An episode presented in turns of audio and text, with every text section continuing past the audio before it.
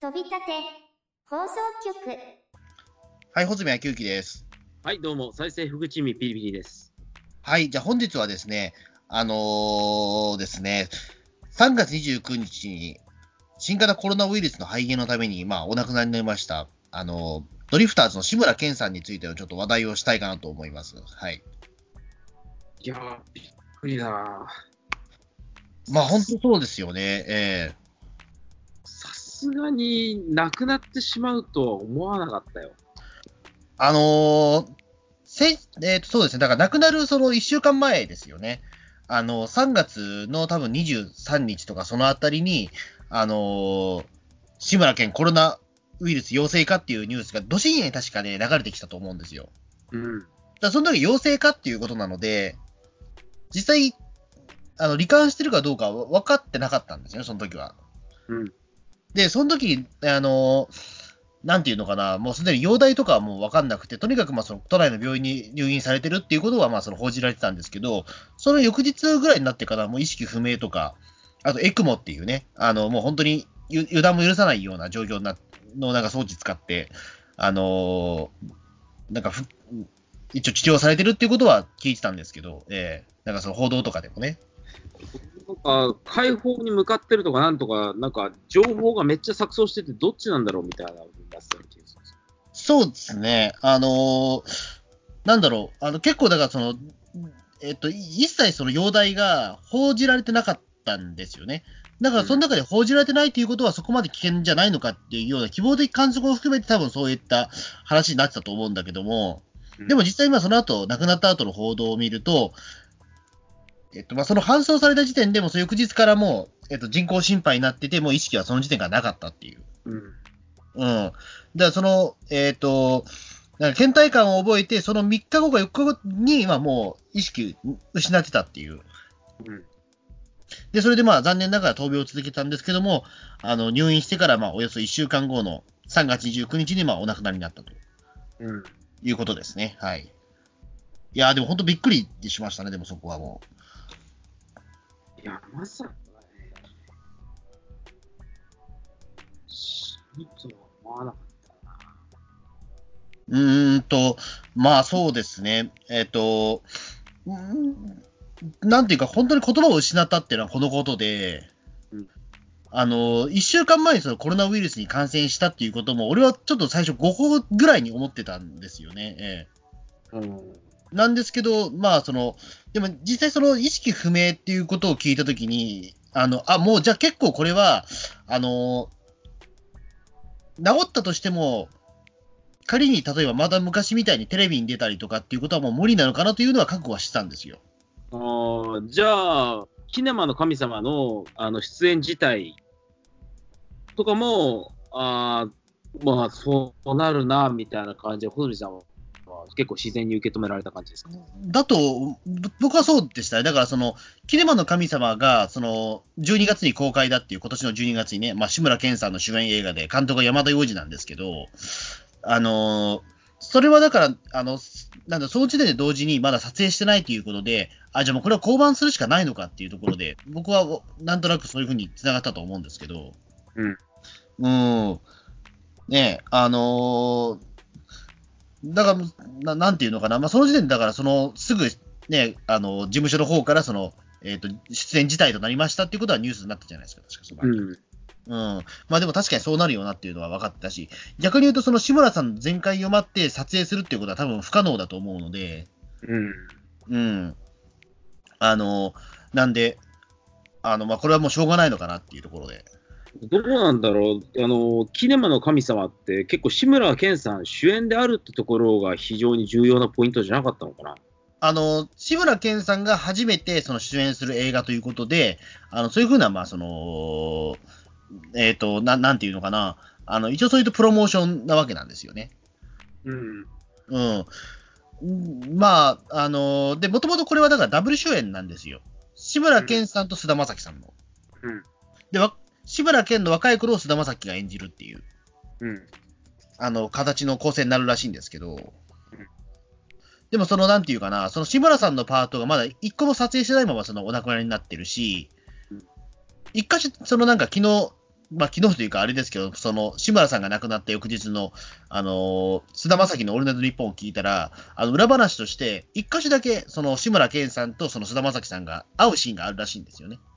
うんそれもの撮影しないまま、あの、お亡くなりになったという。うん。だからまあ、あのー結局ワン、ワンシーンも撮影しないまま終わったっていう、うん、形になって、まあ、次は代代役が誰になるのかっていうことは、まあはこの時点で発表されてないんですけども。誰になるんだろうね。想像もつかないよ、こうなってくると。うーんとね、だそうなんですよね。もともとどっち、どういうところから、その、まあ、もともと原作があるえ話なのでうん、あのー誰になるかっていうのはあるんですけど、やっぱりこの映画ってすごくその、志村けん主演映画ということで、あの、去年からもすごい大盛り上がりはしてたわけですよね。ええすげえな、だから山田洋次まだ85なのに、もうまだ撮るんだっていうところの驚きと、あの、志村けんが初主演っていうところで、もうこの二重のびっくりだったわけですよ、去年の時点では。私はもう普通にワクワクでしたよ。うん。そうですね。だから、あの、そのうちでね、なんだろう、まあ、あの、志村けんさんが亡くな、亡くなるとは本当思ってなかったから、だからまさにだって今年はだってその志村さん、あの、朝ドラにも出演するらしい、出演して、もうそれは撮影終わってて、うんなんか5月の頭には放送するらしいんですけど、そうですね。だあの、言ってしまうとそれまで役者としては、いあのほとんどそのポップ屋以外は出てなかったわけですよ、志村さん。ポッポ屋もね、高倉健さんからのダイレクトオファーみたいな形で、それがなかったら断ろうかと普通に思ってたらしいですかね。そう、あの、なんていうか、その映画的なものは、だって、その、えっ、と、ポップ屋に、まあ、その出たっていうところと、あと、えっ、と、なんかその洋画の吹き替えが一本と、あと洋画ウォッチしかないわけですよ、志村さん。動画の吹き替えなんかやってる。なんか、あ CG 映画か何かの吹き替えを一本主役でやってるんですけど、へー。で、その次は妖怪ウォッチなんですよ、声優として。うんうん。で、それで、まあ、あのーなんだろう、満を持して、その、えっ、と主演、主演映画が山田洋次監督で出るっていうはずだったんですけど、まあ、それもちょっと実現できずという。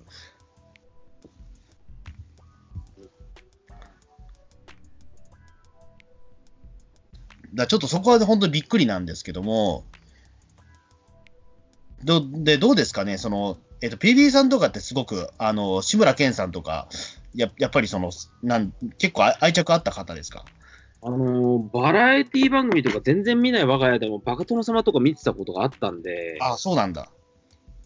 そんなにね、コアなファンではないかもしれないけれども、思い出はあるんですよ。ああ。なるほど。おや、お、親父さんとか結構そのドリフ世代ではあるんですか？ではあると思うんだけれども、そんなバラエティ好きなああ。で、まあそうですよね。でも、な、なんだろうな。でも、そのドリフとかっていうのは、だって視聴率、だって50、最高視聴率52%とかって驚異的な視聴率を叩き出してる番組ですから、あの、もう国民的なわけなんですよね、すごい。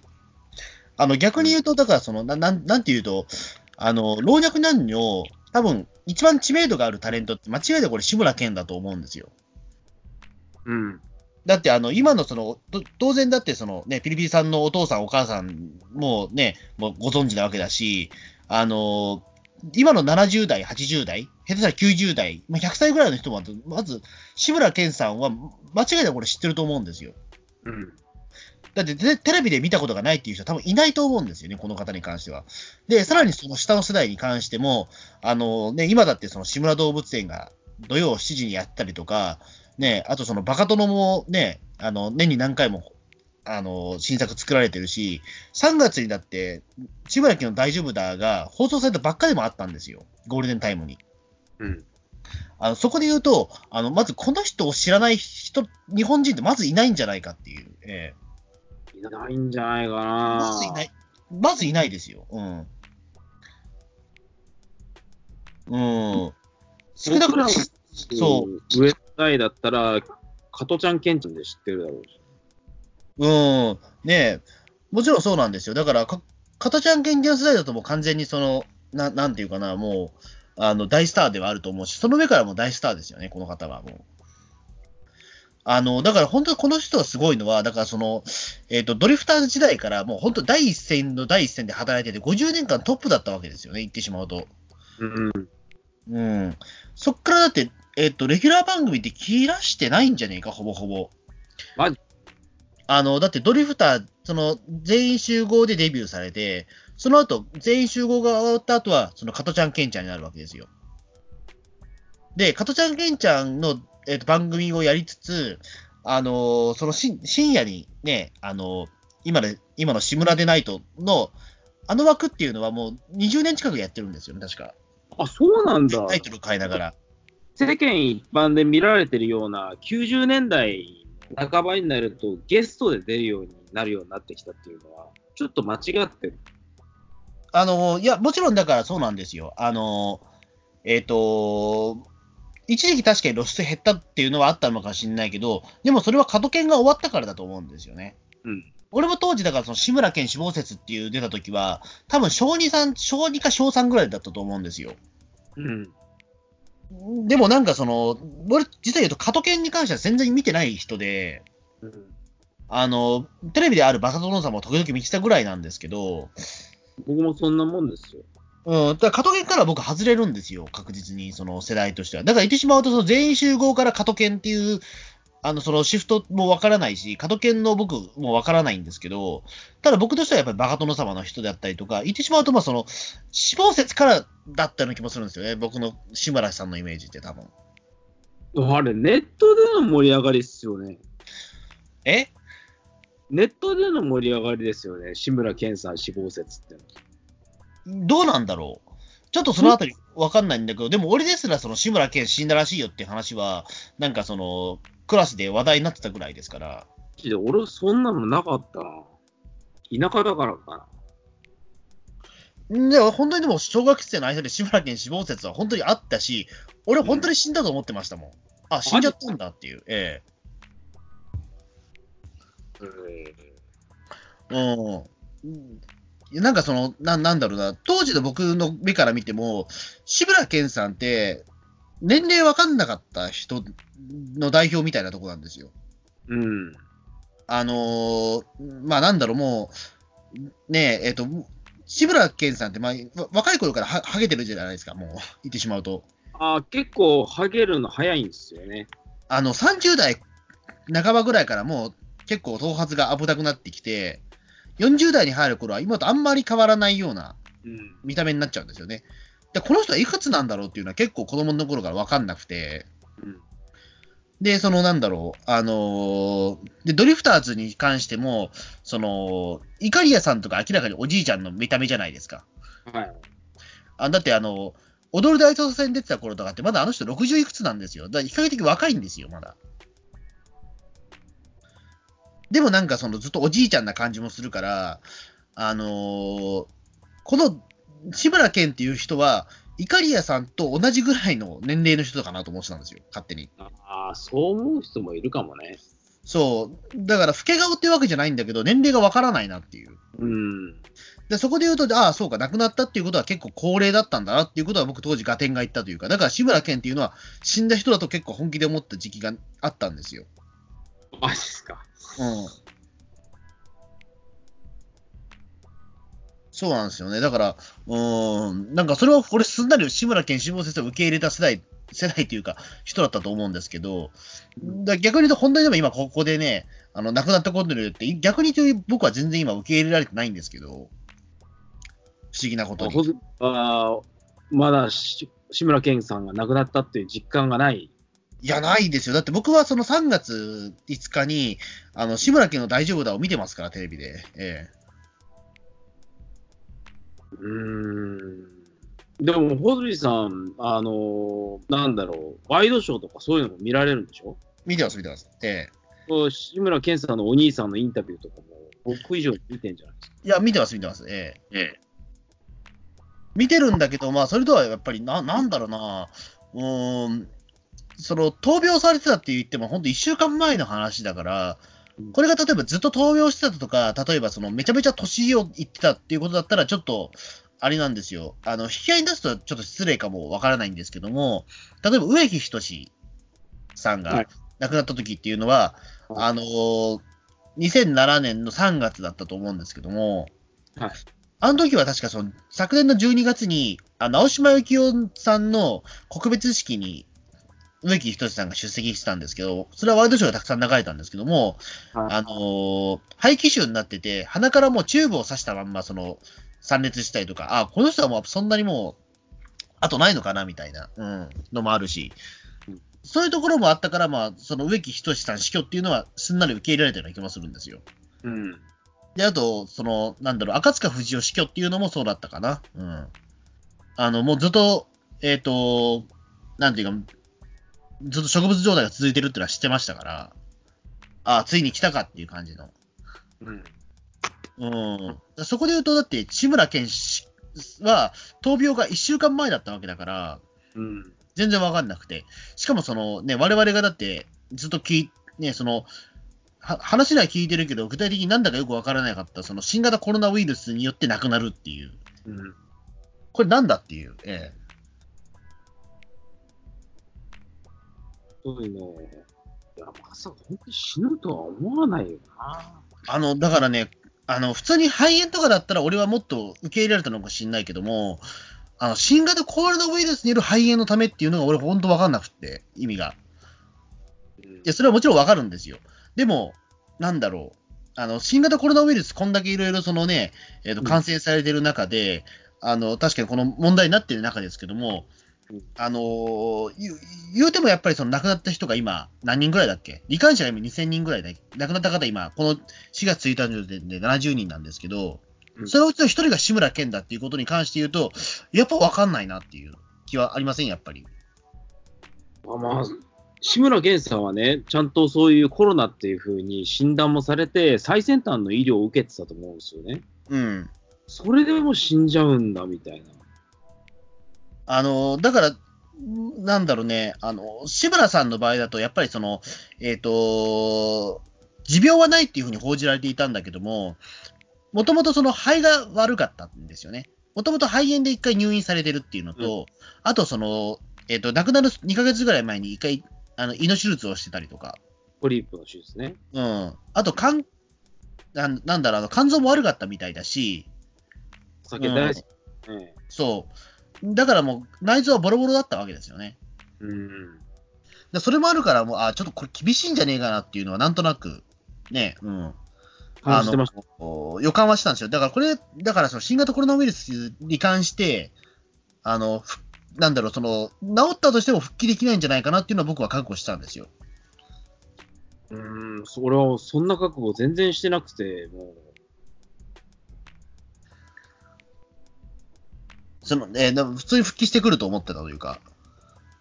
う、俺はそう思ってましたけどね。いや、そうなんですよ。だから、あの、もちろん復帰し、多分復帰しても多分その人工心肺という時点でもう多分ふ昔の動きはできなくなっていたのかもしれないけども、あの、なんていうのかな、その語り部としてね、そのやっぱり、えっと、この人ってやっぱりその知らない人はやっぱりいない人ですから、うんあの、やっぱりこの人の体験、そのコロナってこんだけ恐ろしいんだっていうことをこの人の口から聞きたかったところもあるんですよね。でも、それはやっぱ叶わず、逆に言うとでもその死をもってやっぱその恐ろしさが改めて伝わったところはあると思うんですよ。そうね。まあ、小池都知事とかね、あの、炎上してますけれども、ええまあ、内容が不謹慎ってことであって、うん、間違ったことは言ってはいないと思うんですよ。志村けんさんの訃報によってコロナがやべえってことをさすがにみんなもう分かったでしょうみたいなね。うん。そうですね。だから、あの、もう一つ付け加えるとしたら、やっぱりその志村さんは、そのやっぱも肺に病気があったっていうことと、やっぱりそれが、なんだろう、ななんで志村さん亡くなったのかっていうことを、もう少し明確にしてもらいたいところはああるんですよね、残酷な話としては。うん。あのーこれだけやっぱりその内臓がボロボロだった人だから亡くなったのか俺わからないんだけども、あの、それも俺無関係ではやっぱないと思うから、うん。あの、例えば、じゃあ70歳の人みんな死ぬのかっていうと、そうじゃないと思うんですよ。うん。じゃあなんで志村さん死んだんだっていうことに関して言うと、あの、何かしらその要因が確実にあったはずなので、なんかそれはね、発表できたらいいのかなと思ったんだけども、でもあれなんだよね、今新型コロナにのもう遺体ってもう、えっ、と、ダビに出されちゃったから、もうわからないんだよね、でもそれも。ああれ、どうなんだろうね。あのーお葬式の関連の法律だと、死後24時間は放置していいっていうか、いや、もうダメなんでしょ。だからもう、感染、もうそこから感染源になっちゃうからでしょ、もう。今もううんコロナって特定感染病扱いなの？いやし、知らんけど、でも、あの、ほっとくと、多分そこから新たな、その、なんだろう、その感感染が、なっちゃうから、やっぱ危ないからっていうことでもうすぐ、ね、回されたんでしょ。おそらく24時間は経ってたん、多分24時間経ってるよ、多分、多分。だって亡くなったのが3月29日の午後11時ですからうん。で、確か骨になったのは、あの、3月31日だったと思うので。親族がさ、あのー結局一回もお見舞いに行けてないっていう、うん。これも相当な事態だなと。でも実際そうなるんですよ、やっぱり。っぱり。これ、志村さんだけじゃないと思うんですよ。亡くなった人みんなそうだと思うよ。みんな本当に、あ病院で死にましたって、もう火葬に出しましたんで、みたいな感じで、あとは骨を取ってください、みたいな。まあもちろんだからそういったところはいろいろああるとは思うんですよ。もちろんそんなの嫌だっていう人もいるだろうけど、でも仕方がないところもあると思うんですよ、それはもいや、志村けんさんですらこうなるってなると、多分肺、今回のコロナ肺炎で死んでる人ってみんなそうなんでしょう。うん多分みんなそうですよ。うん。う。いやー、残酷だ。いや、そうなんですよね。うん。ねえ確かにね。まあ、うんねえ、まあだからどう、うん。まあ、やっぱこの志村さんのやっぱり死によって、やっぱり何かしら、その、やっぱりそのコロナって危ないなっていうことが分かったと思うんだけども、あの、なんだろう、うーん、なんだろう、そこに対してむ、むなんか変にこ、ね、怖がりすぎてもダメだし、うん、まあ、やっぱりそこは、なんだろう、うん、やっぱりそこどう、どう受け止めるかだと思いますけどね、マジで、その、おのおのが。いや、本当にちゃんと、なんだろうな、お年寄りに感染しないようにみんな気をつけなきゃいかんっていうことあ、そう、だから、やっぱりその、例えば親族とか家族に肺を患ってる人がいたりすると、それは本当気をつけなきゃいけないっていううん。ことはもう本当わわかると思うんですよ。やっぱりその、あと糖尿病とかを、あの、患ってる人は、やっぱりその全体的にも体調がもう悪いわけですから、あの、コロナばらまきおじさんっていうのを、ほら、いたじゃないですか、愛知で。ねあれも、えっ、と、糖尿病を患ってるので、で、それからすぐか、2週間ぐらいもしお亡くなりになったじゃないですか、確か。いましたね。うーん。だからやっぱり何かしらの合併症とかだと思うんですよね。だからその志村さんの場合はやっぱりもともと肺が悪かったっていうところもあって肺炎でっていう。ああ。うん。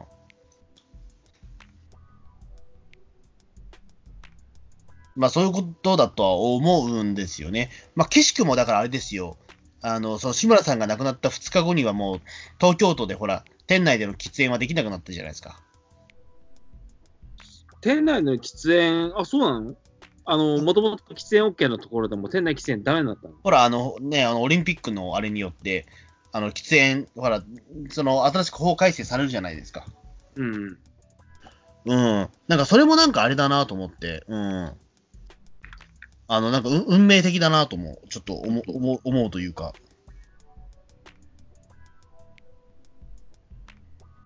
ねえ、たそうなんですよね。うーん。いや、でもそのし、まあ、志村さんのね、まあ、その、えっ、と、どう、どうなんだろう。僕はだから子供の頃、その、なんだろう、あの、言うほど実はバカ殿とかを見てる人ではなかったんですよ、実を言うと。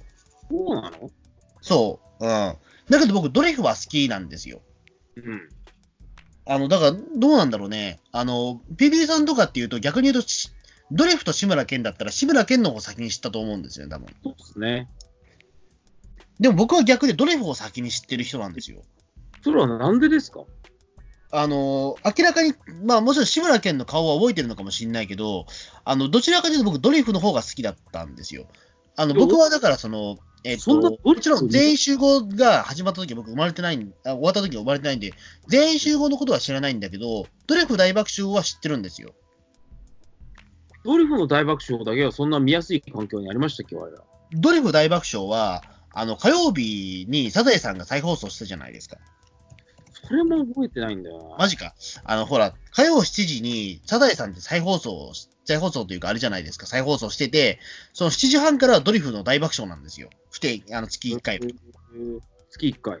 そう。で、原則月1回はやってたんですよ、ドリフの大爆笑が。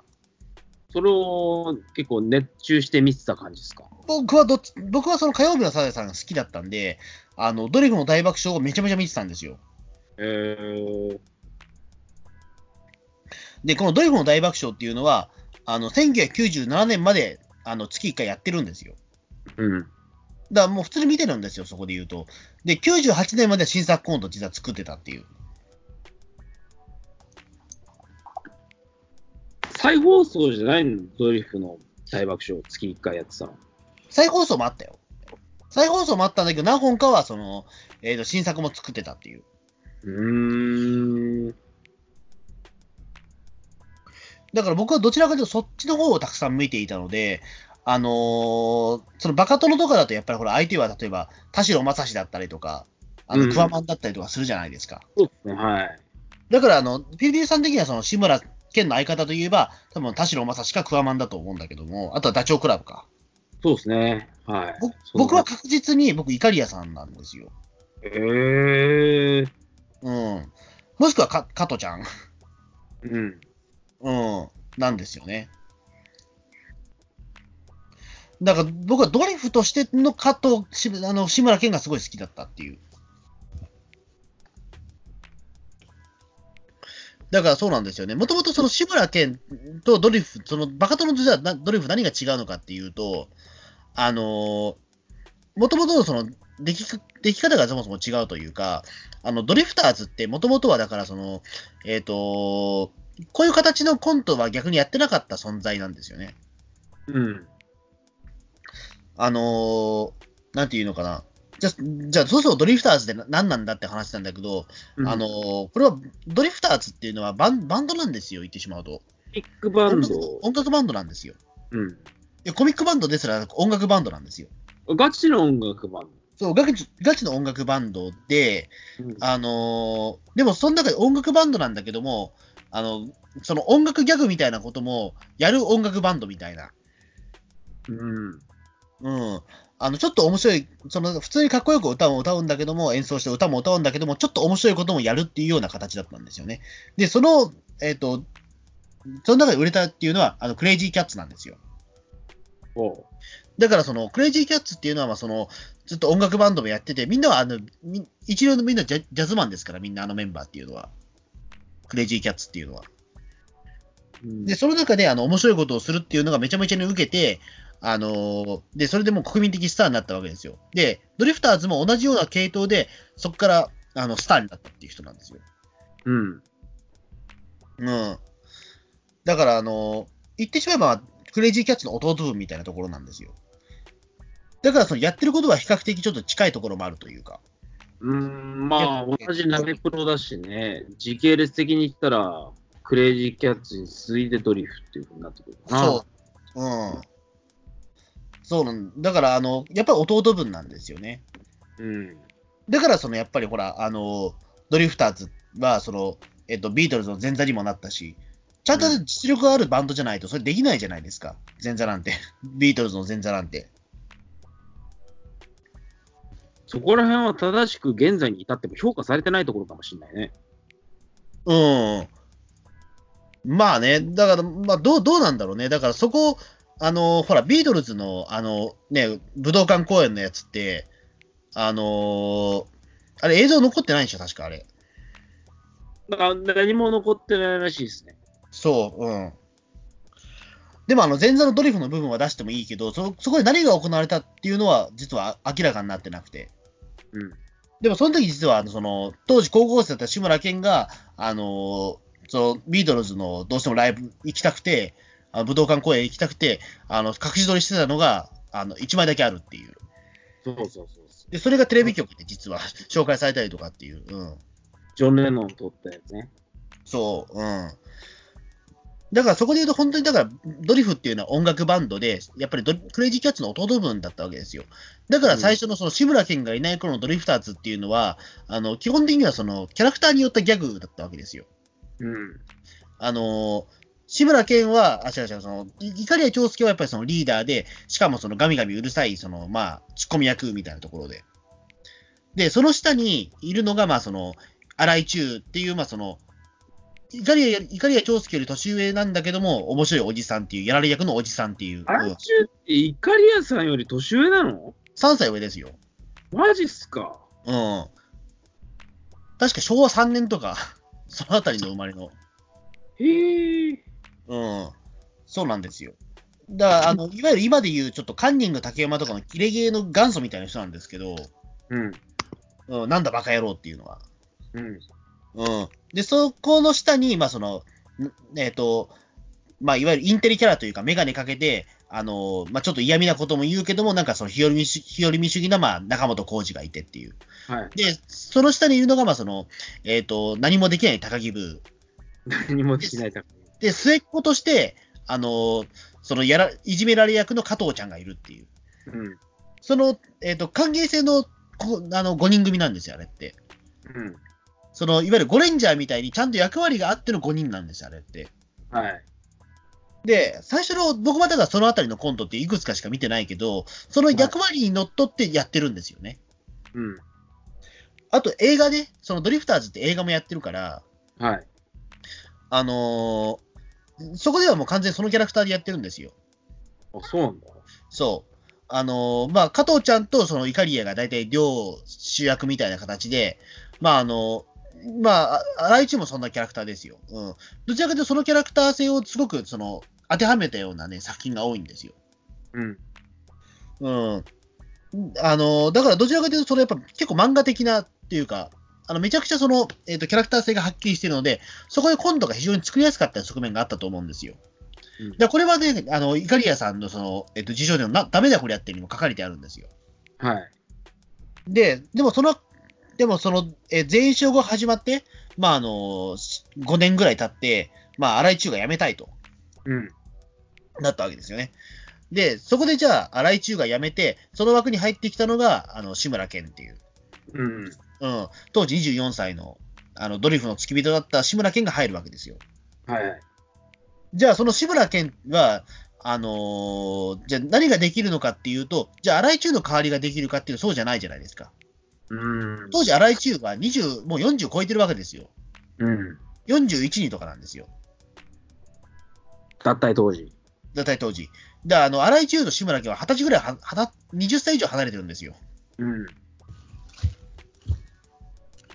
だあの、そのままだから、来中の、あの、ポジションはできないということで、あのそこで、あの、イカリアさんは、その、自伝にも書いてありましたけど、あの、もうドレフのそれまでのコントは一切、あの、捨ててというか、うんもう全部そのシフトチェンジしたんですって。うん。あの、いわゆるその、キャラクター性によったギャグから、あの、とにかく思いついたギャグの、あの、その、団子にしようっていう。うん。瞬もう瞬間的なギャグの、あの、連発にして、あの、画面を飽きさせないようにするっていうふうにシフトしたんですよ。うん。だからやっぱりその一発ギャグみたいなものがめちゃめちゃ増えてったっていうのはそこからなんですよ。なるほどね。そう。だから、あの、明らかに荒井時代と志村時代っていうのは違うんですよね。やってることが。でも、どうなんですかね、あの、時代を席巻したのは、やっぱり志村時代になるんじゃないですか？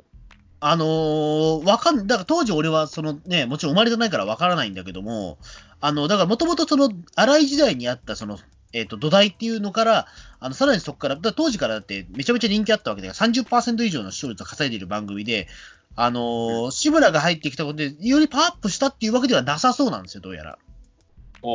うまくシフトチェンジしていったというか、うん。時代によってその変えていったというかね。うん。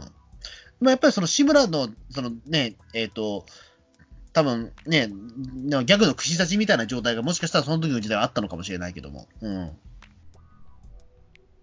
で、その志村時代とじゃあ荒井時代何が違うのかっていうと、あの、それはね、あの、まあ、映画もそうなんだけど、映画はね、あの、松竹で出てたやつだけども、あの、ビデオが何本かあるんだけども、ただそれは今ちょっと見づらい状況にあるから、一番わかりやすいところで言うと CD ですよ。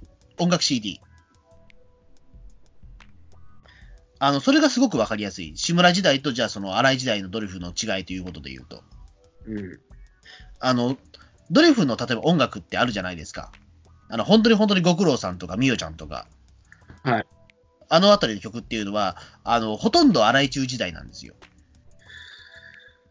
へえ。っていうか、9割荒井中時代です。作られたのは。あじゃあ、荒井中が抜けると、もうドリフがお新しく曲を作るみたいなムードあんまない？ないです。ないんだ。あの、作っ、そっから、あえっ、と、し荒井中が抜けて志村けんになった時に、新たに作られたのは確か4本か3本4本ぐらいだと思う。そんな？少ない。うん。だって、志村けんが入ってからもう東村山温度とか、音楽的な盛り上がりあったじゃないですか。しあだ東村山温度は、あの、あれはだって、どちらかというと志村のソロ曲だから、あれは。うん。うん。ドリフではないんですよね。えー、難しいな。うん。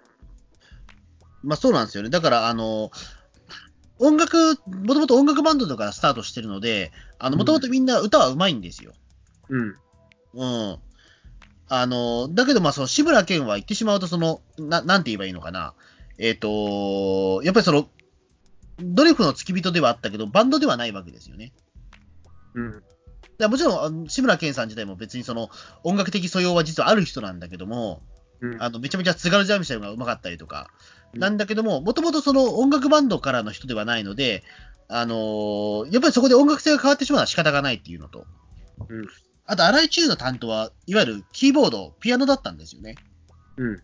で、ピアノっていうか、キーボードっていうのはものすごく特殊技能なので、あのーうんこれだからね、あの、代理で入らないと誰が代理に入るかっていうと、あのーやっぱり志村けんでは無理なんですよ、これ。うん。そのまま、その、じゃあ、バンドやるにしても、じゃあそのまま志村けんがキーボードやれって言っても、それは無理なわけなんですよ。うん。うん。だから、まあそこで言うと、じゃあ、あの、一番その中で音楽的そういうのが、けんえ？なんですか？どうどうしました？志村けんはギターになってたような気がする。あの、そうそう、志村けんはギターだなったなったんですけども、もともとギターは高木ブーなんですよ。ドリフのギターって。うん。でも高木ブーは、あの、その志村にギターを譲ったことで自分はキーボードになったんだけど、やっぱりその荒井中のキーボード技術には、には、あの、至らないということで、次第に音楽活動がなくなっちゃ、なくなっちゃったんですよ。うーん。そう。だからその後、出たのって本当に少なくて、あのーなんだろう、えっ、と、だから、あれか、えっ、と、ドリフの倍の倍の倍っていうのが76年でうん、その曲から、まあ、あの、えっ、と、加藤ちゃんの初めての僕ですと、まあ、志村けんの、まあ、その、東村山温度の曲があって、あと、ゴーウエストが78年。これはあれですね。えっ、と、ゴーウエストは、あの、戸部孫悟空の主題歌ですけど、これで終わったんですよ。うんドリフの曲っていうのは。早いな。うん。だこのね、えっと、みんなで歌う曲っていうのは、ドリフの倍の倍の倍とゴーウエストの2曲だけです。ええー。それまでのドリフの劇的に変化しますね、ドリフターズの活動。そうなんですよ。だから音楽的なことはもう一切その時点で終わったんですよ。うん。それまでのドリフの曲っていうのは、ドリフのずんどこ節っていうのは、あのーみんながその、一節ずつ歌っていくんですよ。怒りをも歌えば、加藤も歌えば、高木も歌えば、うん中本も歌えばっていうような、うん。うん、あの、状態のものがあったんで、それはやっぱりだから、先ほど言ったように、あの、音楽バンドでそれぞれのキャラクターによったコントがやってるっていうところの、まあ、良さでもあったんですよね。それぞれ、あの、みんなが一節ずつ歌って最後にみんなで合唱するっていうのは。うん。うん。だそれはやっぱりキャラクターに皆さん寄ってたからそれができたんだけども、志村けんが入ってくるともうそれはできないわけなんですよ。えー、荒井中抜けるってでかいね。荒井中が抜けるともうほとんど、あの、できるものが実はだいぶ変わってきちゃうっていう。うん。うん。うん。そうですね。で、あと皆さん、だからそのね、えっ、と、そのね、あの皆さん戦争を経験してる世代なので、ドリフの曲で、んあの、その、オリジナル曲以外の他は、あとは軍歌シリーズがあるんですよ。ドリフって。えー、そうなんだ。ドリフの軍会を全員、全員集合っていうのがあるんですよ、確か。ええあの、ドリフのね、えーなんだろう、その、ドリフターズがみんなで軍歌を歌う曲が実はあるんですよ。えー、それ CD で聴けんの？今でも聴けますよ。あの、これ71年に出した CD なんですけども、そもそも、そもそもドリフの曲っていうのは、あの、当時の、あの、軍事歌謡がめちゃめちゃ多いんですよ、もともと。そうそうです。あの、ドリフのずんどこ節っていうのは、じゃあずんどこ節ってなんだって言われると、もともとはこれ海軍小歌なんですよ。海軍の歌なんですよ、これ。本当だ、海軍コータって書いてある。そう。で、あとね、その、ね、ドリフの本当に本当にご苦労さんも、あれは軍隊小歌。ほとんどこれ曲変わらないです、これ。うん。これほとんどもう歌詞も、大体そんな、あの、まあもちろんドリフ風にアレンジはされてるけども、あの、曲の雰囲気とかも大体その、当時の軍、あの、軍事会と変わらないです、あんまり。うん。ようこんなのできたな。やっぱりだから皆さん、それは、あのーね、戦争を経験してる世代だからだと思うんですよ。うん。だからやっぱりそれはかんあの普通にやっぱ歌えたっていう。うん。でもやっぱりね、志村さんはやっぱりその中で言うと、えっ、と、1980あ、50年生まれなんで、その戦終戦が終わって5年目なんですよね、生まれたのがね。でそこで言うとやっぱ軍、ね、若手ですからね。軍歌って歌えないんですよね。うん。まあ、歌えないってことはないでしょうけれども、肌には染みついてないでしょうね。そう、うん、肌には染みついてない世代だから、やっぱそこはちょっとね、あの無理が出るっていうか、うん。だからやっぱりその音楽バンドとしては、やっぱりその、えっ、と、新井さんが抜けた時点でもうダメだった、もう終わりになったっていうのはそういうことだと思うんですよ。えだってそもそもだって、あの、やっぱりこのメンドリフターズってやっぱね、め珍しいなと思うのは、あのー最年少の志村さんと、その最年長のイカリアさんとでは、20歳離れてるわけですよ。えうん。あの、あんまりこれってさ、その、グループでそんな、めちゃめちゃ離れてるって珍しくないですか、でも。まあ、近年そんなメンバー他にいますかって言ったらいないっすね。いないじゃないですか。その20歳も離れてるような、あのーその5人組ってないじゃないですか、はい普通。うん。だってその、ね、まあ、こう、半世紀で、うん。ないな。ないでしょ？その、二十歳も離れてるような、あの、なんだろう、その、なものってあんまないじゃないですか、まず。うん、グループで。世代が違うんだから、だってそもそもが。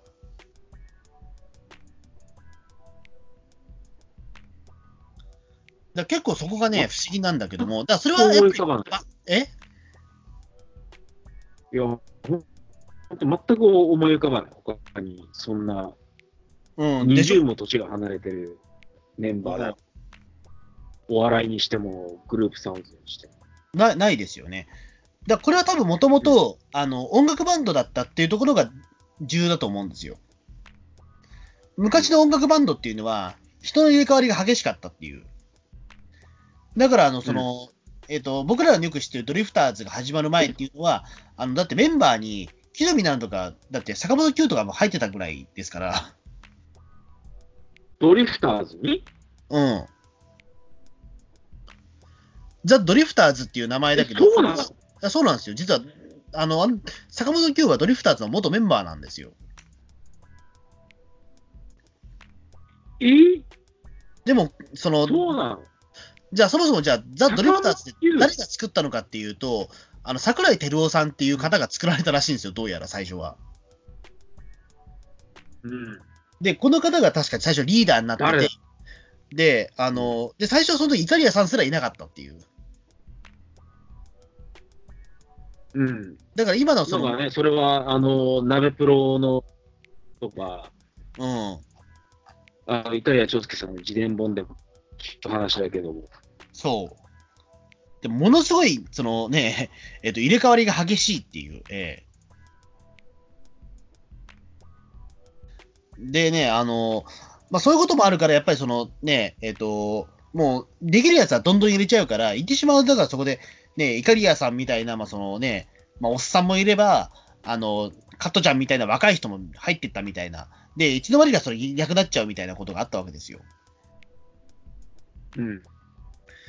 だそう思うと、あの、それやっぱり音楽バンドだった時代からのやっぱり名残なんだろうなっていうのはあるんですよね。やっぱりその、実力があればどんどん仲間に引けれちゃうっていうのは非常にそれ、なんかその、ななんだろうね、あの、なんかワワンピースみたいな話なんだけども、うん。なんかそういうのってあるじゃないですか、なんか。うん。はい。うん。そうですよね。あの、だからそこで言うとやっぱりちょっと、あの、ドリフってめ珍しいコンビなんだなとは思いますよね。うん。でそこで言うと唯一、だからその時の、あの、バンド時代の、えっ、と、じゃないところで、えっ、と、志村けんが入ってきたことによって、やっぱりその、ドリフターズっていうそのものがやっぱり、ニュアンスとして変わってきたところはあると思うんですよ。変革ね、やっぱり志村けんが入るっていうのは。そう。うん。でもやっぱりその志村けんの芸風っていうのも、やっぱりそのドリフターズが、もともとその培ってきたもの。だからその志村けんっていうのは、志村けんの師匠っていうのは間違いなく怒りは長介なわけですよ。まあそうでしょうね。らそこから怒りや長介から受け継いだものを志村けん流にアレンジしたものが、昨今のバカ殿とかなんですよね。でそれはやっぱりドリフじゃなくて、い志村けん、あの、まあそんなわけで、まあちょっと音質もよ良くないんで、じゃあちょっと今日はこれぐらいで、まあ1時間も取ったので、ええ。いや、ココロナね、本当に修していただかないとね、実家にも帰ったよ。ええめっちゃ困りますよ。はい。じゃあ、そんな感じで、じゃあ、おお疲れ様です。みんなコロナに負けるな。